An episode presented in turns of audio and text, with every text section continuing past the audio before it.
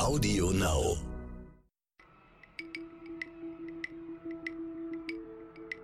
Wir brauchen in dieser weltweiten dynamischen Entwicklungssituation brauchen wir eine, in Europa, in Deutschland, in Europa brauchen wir einen guten Plan, wie wir diese Technologie vorantreiben.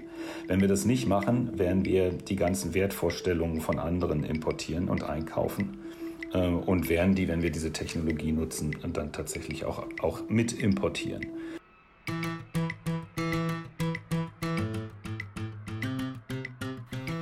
Hat künstliche Intelligenz ein Bewusstsein oder ist KI so dumm wie ein Knäckebrot? Das zumindest sagt unser heutiger Gast.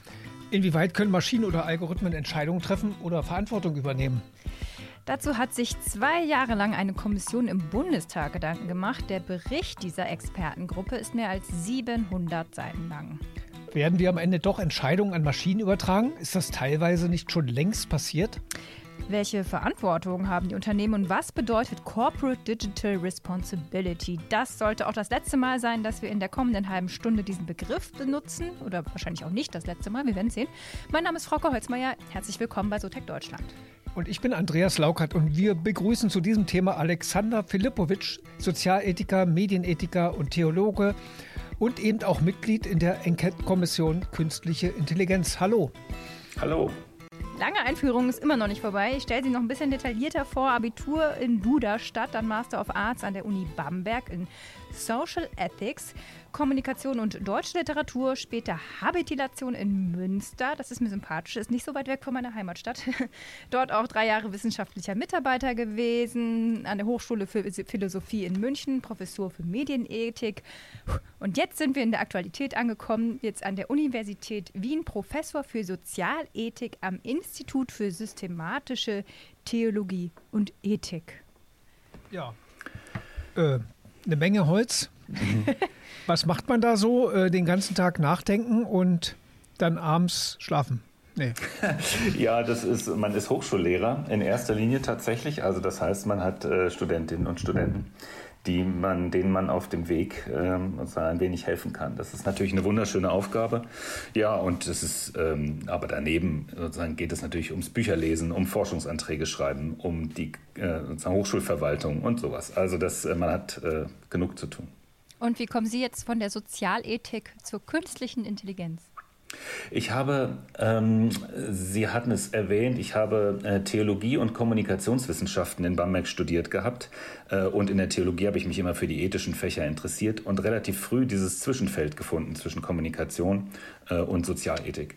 Ähm, und ich bin einfach am Ball geblieben, habe mich für Medien interessiert und ähm, selber technikaffin gewesen und von Anfang an die Digitalisierung von öffentlicher Kommunikation äh, im Blick gehabt.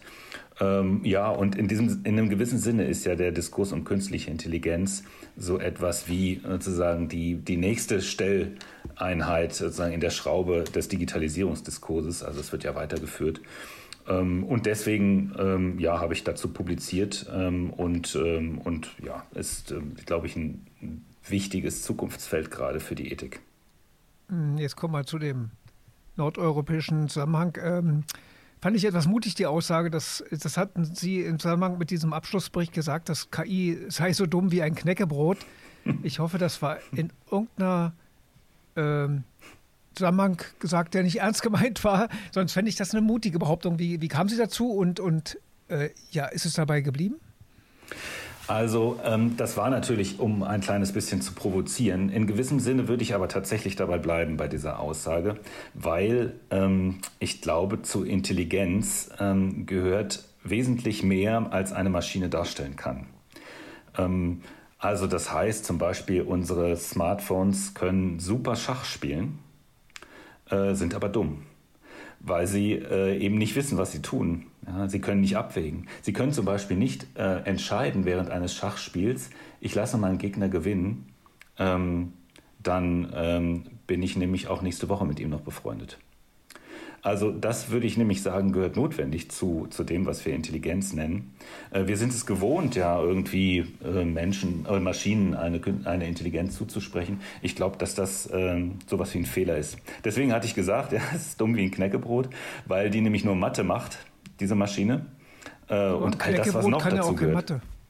Ja, also und ein dummer, Mensch, ein dummer Mensch trifft ja auch Entscheidungen. Er geht morgen steht auf. Aber er, er, hat ein Bewusstsein und ein, ein, er weiß, dass er, mhm. dass er da ist. Ja, ja, ich habe das. Äh, genau. Mit den Kategorien.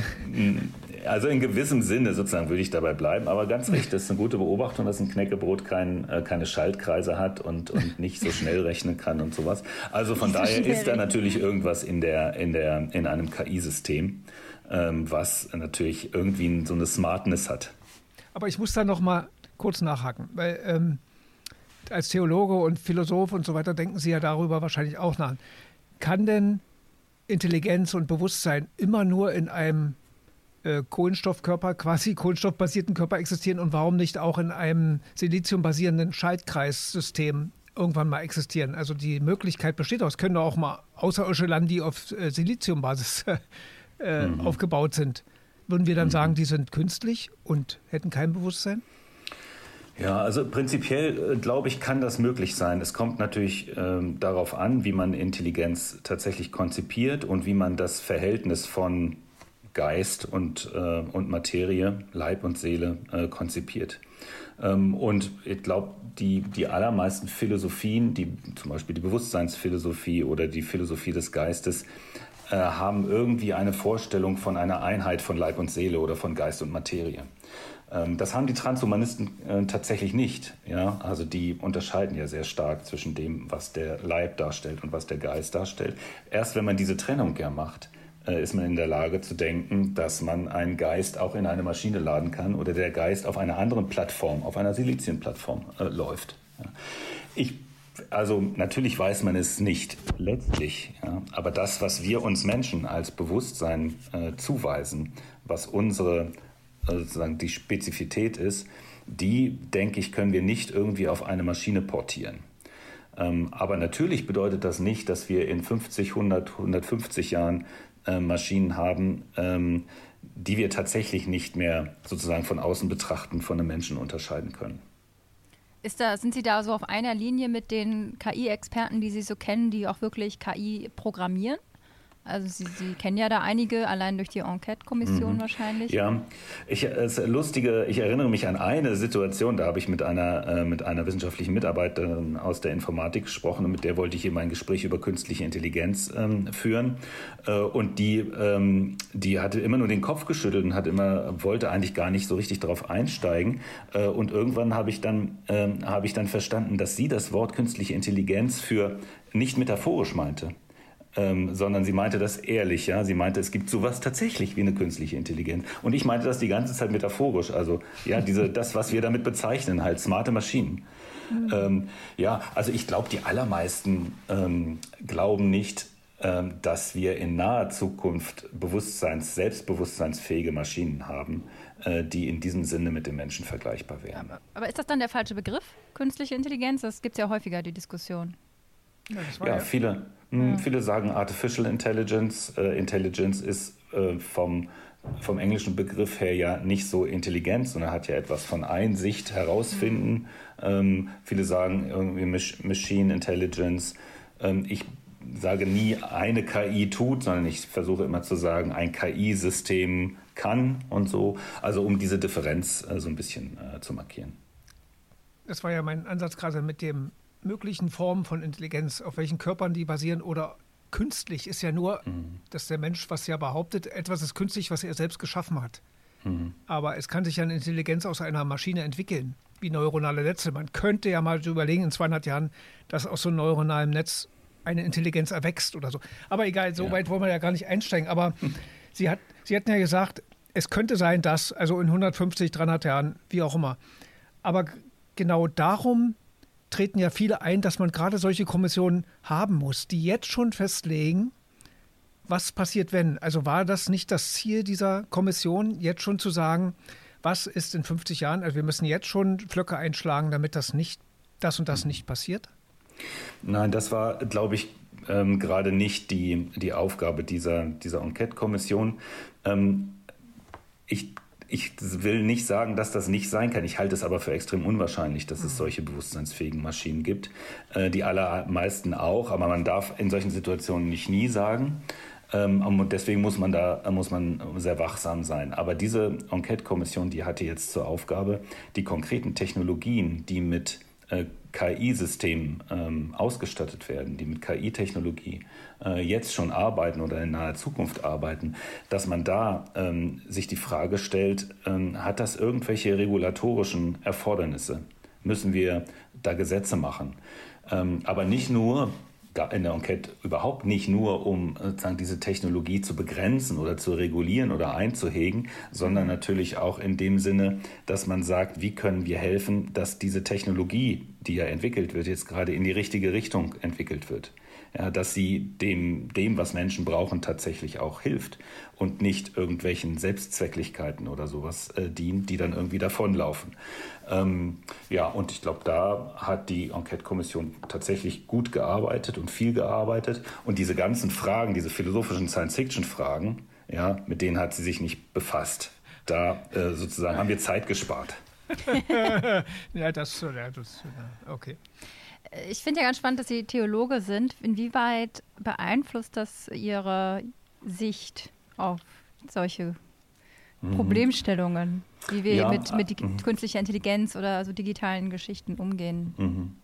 Ja, also das ist äh, gar nicht so eine einfache Frage. Ich glaube, wenn wir jetzt bei dieser Frage von Bewusstsein, von Geist und äh, Materie und Leib und Seele sind, da auf dieser Ebene natürlich schon. Da habe ich als Theologe natürlich eine also ich gehe, ähm, ich finde, dass mm, wenn man von Seele spricht, dann hat das eine Bedeutung. Ja? Und deswegen, und da bin ich natürlich Theologe. Aber wenn ich auf die Ebene der angewandten Ethik gehe, da unterscheiden sich meine Argumente, dürfen sich meine Argumente gar nicht unterscheiden von denen äh, eines anderen Ethikers, einer anderen Ethikerin. Also wenn es Ethik ist, was ein Theologe macht in diesem Zusammenhang, dann muss das äh, vernünftig einsehbar sein von allen Seiten. Vielleicht ist mein Blick manchmal für Problemlagen, also zum Beispiel für Gerechtigkeitsfragen oder sowas, vielleicht dann eine andere. Ähm, also so wie ich auf Probleme zugehe. Aber in den Argumenten letztlich ähm, kann sich, darf sich das nicht unterscheiden. Mhm. Hat die Kirche da, wenn wir schon mal bei der Kirche sind, hat die da, hat die Kirche da eher einen Vorteil oder Nachteil? Ich meine, die Geschichte der Kirche kennen wir alle, ähm, gerade in dem Bereich, aber ja, was ist da eher? Hat da so ein Kirchenanhänger ob Katholik oder Evangele, äh, da einen Vorteil in der Richtung, drüber nachzudenken? Ähm, also ich glaube, dass das Besondere jetzt am Christentum, aber auch an vielen anderen Religionen ist natürlich die ähm, äh, immer die, die Bedeutung des Menschen im Mittelpunkt äh, zu sehen mhm. und sozusagen das Humane.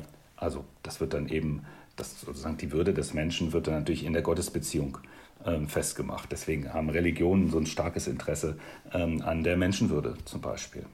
Und da sozusagen ziehen wir natürlich mit ganz vielen anderen, also wir, die, die, die religiös sind, ja, ziehen mit ganz vielen anderen auch an einem Strang. Das haben ja auch religiöse Menschen nicht, nicht exklusiv, dass sie an Menschenwürde denken. Aber ich glaube schon, wenn jemand äh, tatsächlich ähm, Christ ist, dann äh, denkt er, ähm, wie, können wir, wie können wir gucken, dass das dem Menschen dienlich ist, was da passiert. Äh, sodass seine Würde bewahrt bleibt und das, was ihm eigen ist, auch, auch weiter möglich ist. Mhm. mhm. Wie sind Sie denn in die Enquete-Kommission gekommen und war das gleich so, ja, auf jeden Fall? Ähm, ich bin tatsächlich auf dem Kirchenticket äh, in die Enquete-Kommission gekommen. Es gibt ähm, die äh, großen Kirchen, die beiden christlichen Kirchen in Deutschland, also die evangelische und die katholische, haben ja ähm, Büros in Berlin. Also das sind, sind ähm, das nennt sich katholisches Büro und ich glaube evangelisches Büro, das weiß ich gar nicht so genau. Ähm, und die äh, kommentieren wie, äh, sagen wie andere zivilgesellschaftliche Organisationen auch, natürlich in besonderer Weise in diesem Fall äh, Gesetzesvorhaben.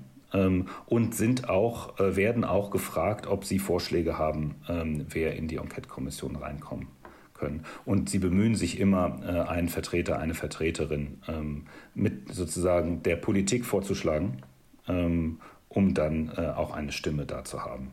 Äh, und so war es in diesem Fall, da war die katholische Kirche dran äh, und hat äh, dann der, ähm, den, den Leuten, die dort die, ähm, die Sachverständigen ausgesucht haben, vorgeschlagen, mich zu nehmen. Ähm, nächstes Mal ist sozusagen dann wieder die evangelische Kirche dran. Und so ergibt sich das eigentlich ganz schön. ähm, dass da, ähm, das muss natürlich nicht gemacht werden, ja, äh, von der Politik, ähm, aber es kann eben klappen. Und im Fall der katholischen Kirche hat mich dann die äh, CDU-CSU-Fraktion dann berufen, äh, auf Vorschlag dann des katholischen Büros. Der, der, Abschlussbericht hat nicht überall Anklang gefunden, auch bei den Mitgliedern nicht. Es gab auch einen, glaube ich, mindestens, der nicht dafür gestimmt, also der sich enthalten hat, ne? also dem nicht mehr zugestimmt hat. Gab es da allgemein irgendwie Stress in der Kommission oder war das äh, Friede vor der Eierkuchen alles da? Ja, also da gibt es natürlich auch Streit. Das ist ja auch normal und das will man ja wahrscheinlich auch haben, äh, mhm. dass man da ein kleines bisschen auch, ähm, auch, ähm, auch Interpretationen einfügt und ähm, man will da eine, eine, spezielle Richtung auch repräsentiert sehen. Äh, dafür sind die Menschen ja in dieser äh, Kommission dann viel zu unterschiedlich, gerade was, weil natürlich die, äh, die Abgeordneten natürlich die Mehrheitsverhältnisse äh, des Bundestags dort, ähm, dort abbilden. Ähm, natürlich, also es gab haufenweise Stress, ja. Da wurde einfach gesagt, das, das stimmt so nicht, das kann man nicht so denken, das ist ganz anders, ja. Auch zwischen Sachverständigen und zwischen Parlamentariern und Sachverständigen. Äh, und die haben ja gleiche Stimmzahl, das ist ja eigentlich ganz sympathisch. Ja, also 19 Abgeordnete, 19 Sachverständige. Naja, und also da war schon Dynamik drin. Ähm, aber äh, wenn ich das, ich habe ja sozusagen gelernt, während ich da drin war, ähm, dann ist die Enquete-Kommission ja, äh, arbeitet ja unter dem Konsensprinzip. Also das ist schon ähm, dafür da, sagen, das Parlament äh, bekannt zu machen mit einer Thematik. Und da zusammen erarbeiten sich da Menschen etwas ja, und spielen es sozusagen ein in die parlamentarischen Prozesse, aber natürlich auch in die Öffentlichkeit, damit in dem vorpolitischen Raum äh, sich die Menschen darauf beziehen können und sagen, ja, ihr habt doch da in der Enquete gesagt, etc. Also es, gab, es hat auch geknallt, aber natürlich zwischen, den, zwischen der Linken und, äh, und äh, der, der FDP äh, sind natürlich bei manchen Fragen der Wirtschaftsförderung oder der, der, der Regulierung dieser Technik äh, große Meinungsverschiedenheiten, aber das ist ja klar. Hm. Was ist denn so dieses würden Sie sagen, kann man, ich weiß nicht, ob es in einem Satz kann, aber was ist so das wichtigste Hauptergebnis aus Ihrer Sicht und sind Sie damit konform? Das kann man tatsächlich sehr schwer sein, sagen, weil die, weil die Lage ähm, natürlich komplex ist und sehr dynamisch ist. Ähm, für meinen Teil fand ich, es, ähm, fand ich es wirklich wichtig, sich zu fragen, wir brauchen in dieser weltweiten dynamischen Entwicklungssituation brauchen wir eine, in Europa, in Deutschland, in Europa brauchen wir einen guten Plan, wie wir diese Technologie vorantreiben. Wenn wir das nicht machen, werden wir die ganzen Wertvorstellungen von anderen importieren und einkaufen mhm. äh, und werden die, wenn wir diese Technologie nutzen, dann tatsächlich auch, auch mit importieren. Ähm, und deswegen fand ich die Idee ähm, eines europäischen Ansatzes für die Gestaltung von künstlicher Intelligenz, also einer, also einem, einer, Wert, einer wertorientierten äh, Gestaltung dieser, dieser Technologie, den fand ich gut und den trage ich tatsächlich auch mit. Mhm. Jetzt können wir ja langs langsam in Richtung auch ähm, Unternehmensverantwortung äh, drehen. Das würde vielleicht passen, dachte ich mir so. Äh, ein Vorschlag war ja auch so ein bisschen so eine Art Risikomatrix zu machen, ne? dass man mhm. sagt, es gibt ja verschiedene Abstufungen von Algorithmen. Die einen werden zur Schraubensortierung eingesetzt, andere wiederum entscheiden mhm. über Sozialgelder oder ähnliches. Mhm. Also mhm. das ist doch eigentlich eine coole Idee vielleicht und rührt das auch an die Unternehmen ran, dass man sagt, man führt so eine Art TÜV ein für KI, dass man sagt, wir überprüfen jeden Algorithmus auf Tauglichkeit. Ja, also ja, äh, grundsätzlich finde ich das auch einen guten Gedanken. Das war, ist ja in dem Bericht der Datenethikkommission äh, schon vorgeschlagen worden äh, und fußte ja auch äh, bereits dort auf einem ähm, auf einem Vorschlag von Katharina Zweig, meiner, meiner mhm. Kollegin in der Enquete-Kommission. Ähm, es gab einige Fraktionen, äh, die mit dieser, mit dieser, sozusagen mit diesem Gießkannenprinzip der, äh, dieser Matrix nicht einverstanden waren, ja, weil sie gesagt haben, ähm, wir können selbst mit so einer abgestuften Matrix, äh, wo von vornherein Kritikalitätsstufen eingefügt wurden, das hemmt die wirtschaftliche Entwicklung in einem Maße, wie wir es nicht gebrauchen können in diesem Feld. Ja, das war eben das Gegenargument. Äh, Im Prinzip aber ist, äh, das haben auch alle mitgetragen und gesehen, glaube ich, ganz klar, dass natürlich ähm, kritische Systeme natürlich sehr viel mehr ähm, so eine Obacht brauchen äh, als jetzt ein Flaschensortierer. Mhm. Ähm, Facebook oder auch Elon Musk versuchen ja unsere Gedanken auszulesen. Sie haben da 2019 bereits schon mal in der Süddeutschen Zeitung was mhm. zugeschrieben. Ist das so der Punkt, wo Sie sagen, jetzt hört es auf? Oder hat das vielleicht auch Vorteile? Also sprich, äh, die, die können die Gehirnströme erkennen und sehen dann, was man denkt. So. Mhm. Ja, das war so ein bisschen äh, der, der Anlass dieses Artikels, weil so ein paar Forschungsergebnisse darauf äh, hingewiesen haben, dass es, äh, dass man nicht mehr weit davon entfernt ist, von außen ähm, tatsächlich über, über das Messen von Gehirnströmen auch Gedankenstrukturen zu erkennen.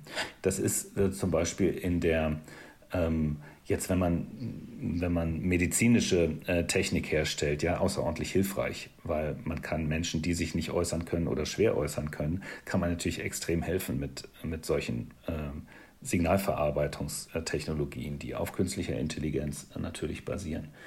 Ähm, aber ähm, wenn man sich anguckt, ähm, womit äh, die Plattformen ihr Geld verdienen im Moment, ähm, dann sind es ja, äh, sind es ja Verhaltensdaten, dann sind es ja quasi die Dinge, die wir mögen, äh, die wir liken, die wir weiterverteilen, das, was uns Spaß macht, äh, was uns glücklich macht. So, damit verdienen die ja ihr Geld, indem die das aufzeichnen können.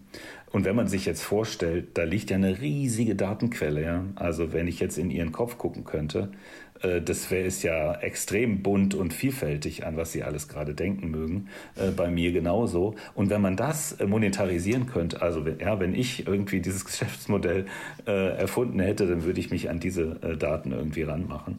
Ja, und da es da eben Technologien gibt, ähm, Deswegen habe ich da diesen Artikel geschrieben, äh, dass die als letztes eben an unsere Gehirne dran wollten, wenn sie schon alle unsere äh, restlichen Verhaltensdaten ausmessen. Ja, da äh, wäre natürlich, könnte man sagen, da ist vielleicht eine Grenze überschritten, ähm, aber auch da muss man sich muss man den Fall angucken. Wenn ich eben nicht, mich sonst nicht äußern kann, dann will ich das natürlich. Manche Menschen mögen sagen, ich will das gerne verkaufen, wenn ich dadurch reich werde. Ja, dann sollten die das vielleicht auch können.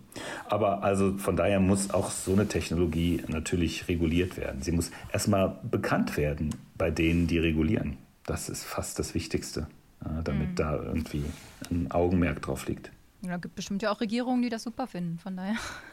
ja, und das ist natürlich klar. Also ähm, jetzt nicht in unseren Breiten, ja, in, in nee. westlichen Verfassungsdemokratien, denke ich, gibt es da jetzt, ähm, okay, hm, ist vielleicht mutig, das zu sagen, hätte ich jetzt nicht so eine nicht. große. Ja, ja, genau, die meisten nicht, ja. Ähm, von daher, ist, es gibt ja das Argument, dass man sich eigentlich mehr vor Staaten eigentlich fürchten soll als vor Unternehmen, weil ähm, weil Unternehmen ähm, werden, werden, eher, werden das nicht tun, wenn sie dadurch Kunden verlieren. Mhm. Staaten sind darauf nicht angewiesen, äh, auf, den, auf den Beifall äh, der Bevölkerung, sondern sie können das eigentlich einfach machen. Das ist mit China natürlich eine, ähm, eine interessante Debatte, aber wir kennen auch die Geschichte in den USA, die ganzen, die ganzen Ausforschungen, ähm, die ja dokumentiert sind, ähm, in, in großem Maße, äh, gehen natürlich in die Richtung. Mhm. Ich komme mal wieder zurück zum Thema Knäckebrot und behaupte mal, der Mensch ist auch so eine Art Knäckebrot. Wenn ich so die äh, Marketinganalytiker angucke, was die so alles über uns wissen, da ist nicht weit entfernt von Gedankenlesen, äh, hat man manchmal das Gefühl. Ähm, also wo ist da die Grenze? Mittlerweile, die können ja lesen in manchen Menschen wie in einem Buch. Das ja. Äh, ja, das ist, ähm, das ist tatsächlich eine, und das ist ja eine paradoxe Situation. Ähm, ähm, ein Marketingmensch oder ein, ein Plattformbetreiber kann natürlich nicht genau wissen, was ich als nächstes mache, ja, wenn er jetzt mir gegenüber sitzen würde. Aber äh, indem er sehr, sehr viele Daten hat, ähm, kann er Wahrscheinlichkeiten errechnen und, und daraus eben in der Masse, in der Breite sehr gut mhm. sehen, was, was ich demnächst wahrscheinlich machen werde. Ja. Mhm. Und das ist, ja, und dieses, dieses, dieses dauernde Umrechnen, ja, vom, von den Verhaltensdaten Einzelner, die aggregiert werden zu großen Datenmengen, die so ausgerechnet werden können, dass man Statistiken macht, was Menschen dann tun, wenn sie ihre Pfade nehmen, und das Kleinrechnen wieder auf jemanden, der eben drei Klicks macht, ja, und schwupp äh, hat man eben ein, ein perfektes, perfekten digitalen Zwilling, von dem, den man, den man ja auch an die Hand nehmen kann, ja, und dann durchführen kann bis zum nächsten, bis zur nächsten Kaufoption und tatsächlich erklickt. Ja. Also das ist tatsächlich ja Autonomie, was wir uns so romantisch vorstellen, ja, freier Wille, ähm, dass wir Dinge machen, die wir aus uns heraus entwickeln. Ähm, das äh, tatsächlich, da ist es manchmal schlecht drum bestellt. Äh, Und dann kommt die Anschlussfrage. Sie sprachen auch mal über Ethik für Algorithmik, Algorithmiker. Ähm, Wäre es dann nötig, dass wir sagen, wir schalten das wieder ab? Es geht ja in die Richtung hin, dass ähm, Cookies und ähnliches dann abgeschafft werden sollen und so weiter. Also äh, ist das nicht vielleicht nötig, dass die Menschen wieder dahin zurückkommen, wo sie mal waren, eigenständige Entscheidungen treffen und ja, das ist, ja, das ist eine, natürlich ein guter Gedanke, aber äh, wir haben das Problem ist ja auch kein neues. Äh, wir haben natürlich auch schon mit der, mit der Fernsehwerbung ach, ab den 1980er Jahren äh, eine Welt, in der die Bedürfnisse, die wir so, so, so uns erfüllen und, und daran glücklich werden, ja auch von außen produziert werden. Mhm. Also das ist ja nichts Neues. Ähm, es wird, äh, es, es ist jetzt trickier sozusagen, ja, oder es ist, die können das noch besser plötzlich. Ähm, also Bedürfnisse wecken, äh, Marketing machen, Nudging machen und sowas. Also kriege ich das Fernsehprogramm, was ich mir selbst gewünscht habe. Aha, nee, egal. Nee, du kriegst die Werbung, die du gewünscht hast. Aber äh, jetzt nehmen wir mal an, wir schaffen das in Europa und haben eine super dolle Ethik und das ist alles, wir haben Regeln und alles schön. Nützt uns das überhaupt was, wenn China, das allseits beliebte Beispiel, von mir aus auch Russland oder die USA, wenn dann wieder eine Donald Trump-ähnliche Figur da sitzt, äh, wenn die dann nicht mitmachen, weil KI hat ja jetzt keine Grenzen, kann man sich da abschotten?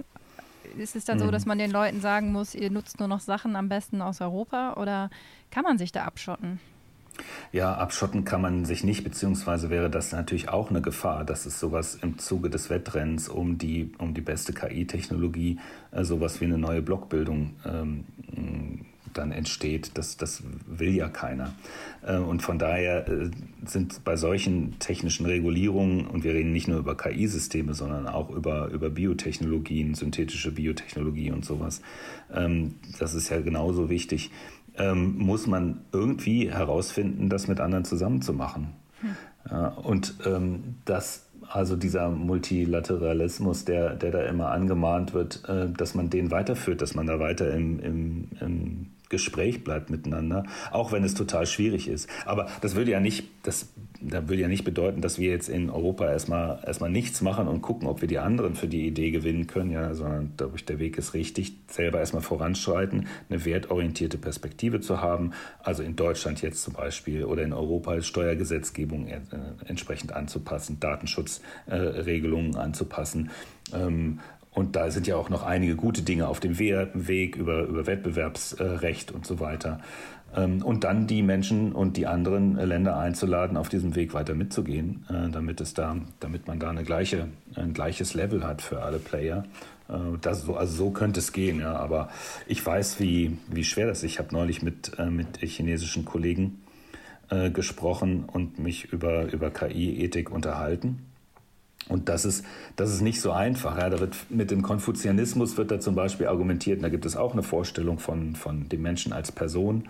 Aber die ist natürlich ganz anders gelagert, als wir im Westen ähm, sozusagen alle Rechte ja, ausgehend von dem Individuum definieren. Also das ist das schon nochmal anders.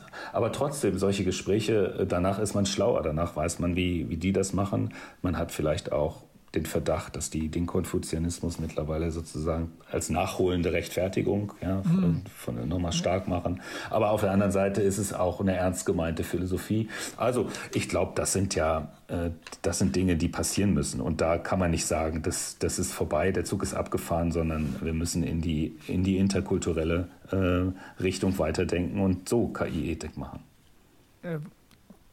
Kann es nicht auch sein, dass die Unternehmen uns da noch überraschen? Also ich denke da so an Apple, auch wenn, ja, man kann darüber streiten, meint ihr es ernst oder nicht, aber Apple fährt ja auch eine äh, in der Datennutzung eine restriktive ähm, Politik inzwischen. Er hat uns auch massiv unter Druck gesetzt bei der Corona-Warn-App mit eigenständigen Ansichten. Ne? Wir, bei uns gibt es das nicht. Äh, keine zentrale Steuerung der Daten und so weiter.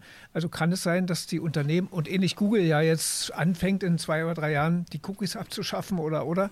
Also ähm, kann es da Überraschungen geben, dass die Unternehmen doch sich eines Besseren besinnen und andere Wege einschlagen? Also ja, ich glaube, da kann es Überraschungen geben, weil äh, die Unternehmen natürlich sehr spitzfindig sind äh, zu, ähm, zu registrieren, ähm, was die Menschen nicht wollen, was die Menschen wollen.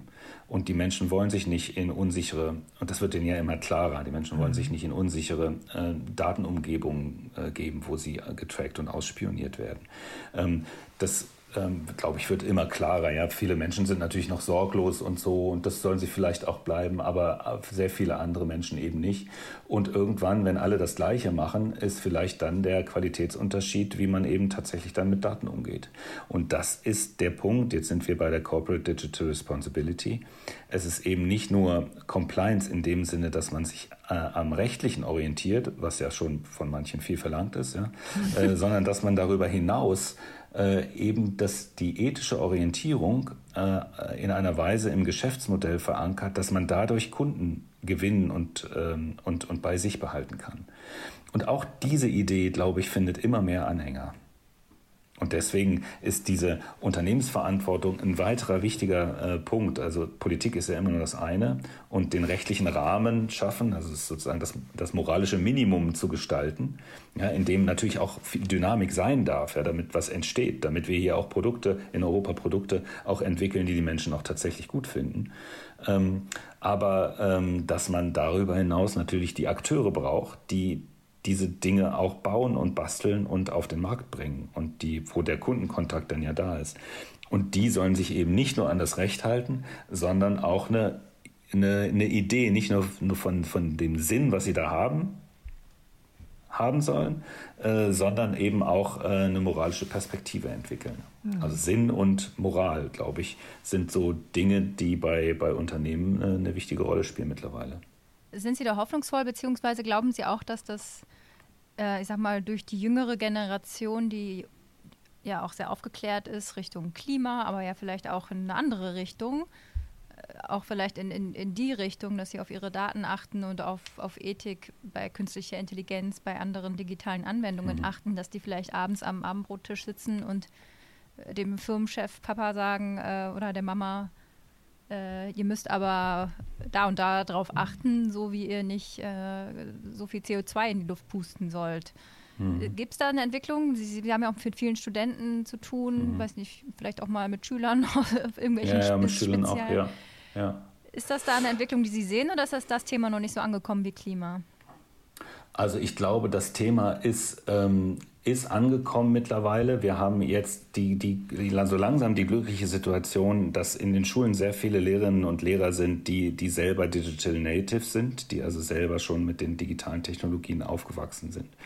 Ähm, ich erlebe es immer noch relativ häufig, dass Ethik so als Abwehrwerkzeug ähm, benutzt wird. Also das heißt, ich finde ich find die Welt, die, ich finde die technische Welt, finde ich Mist.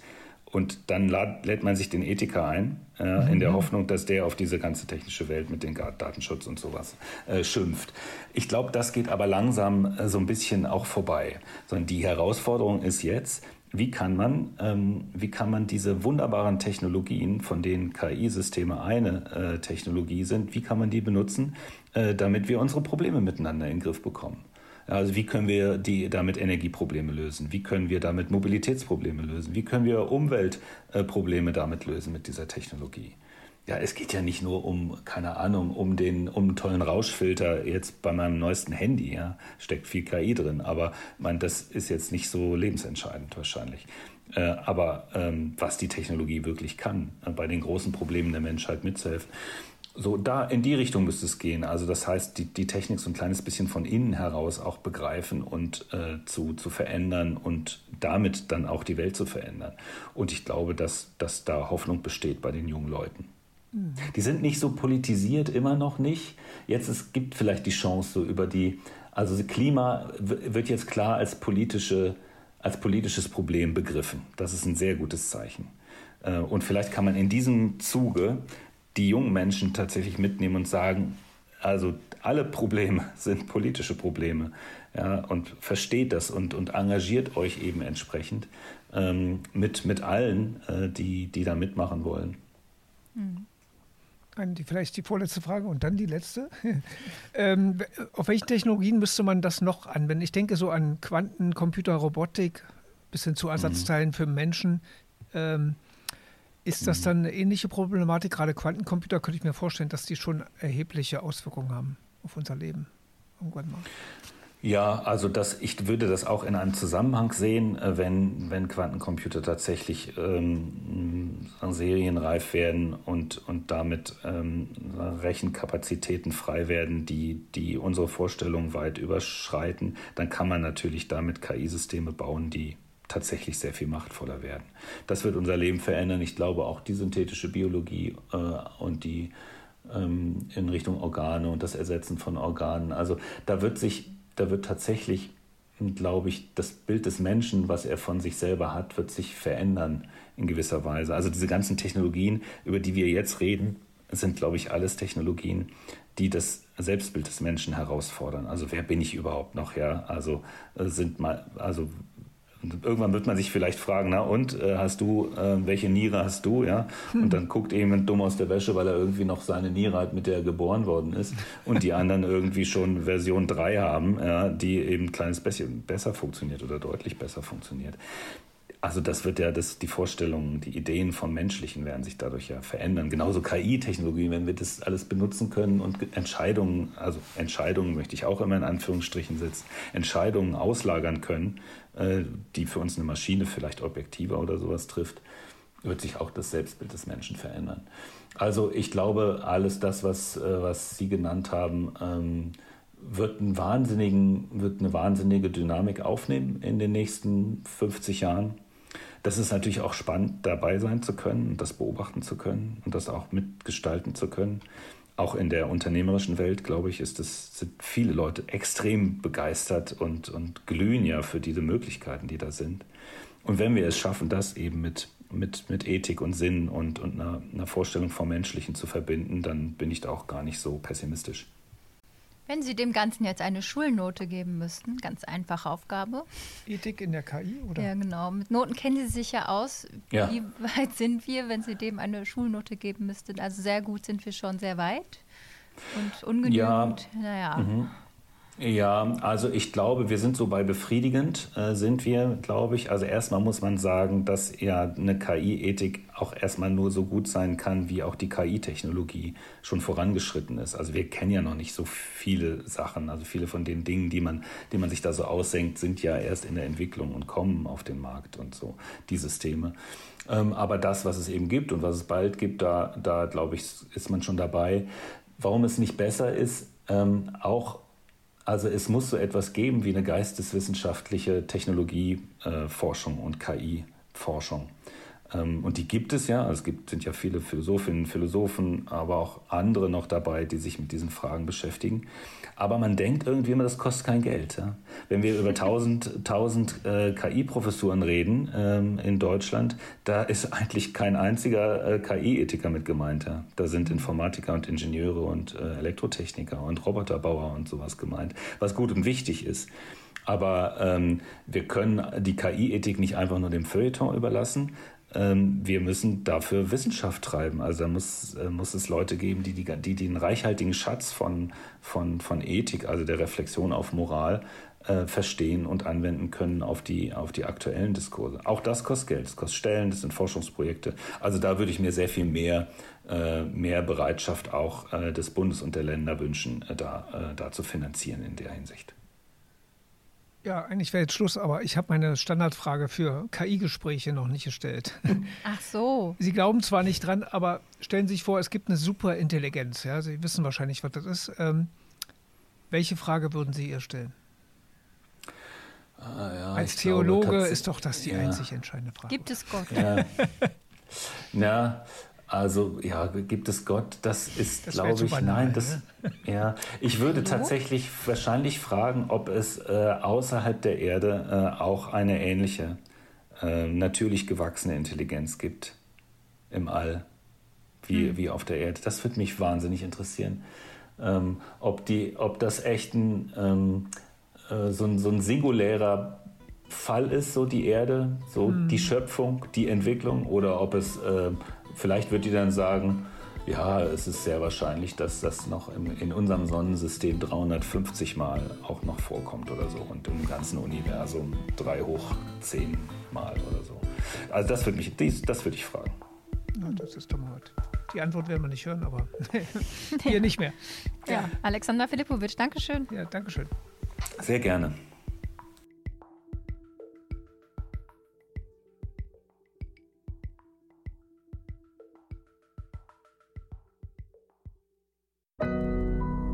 Audio Now.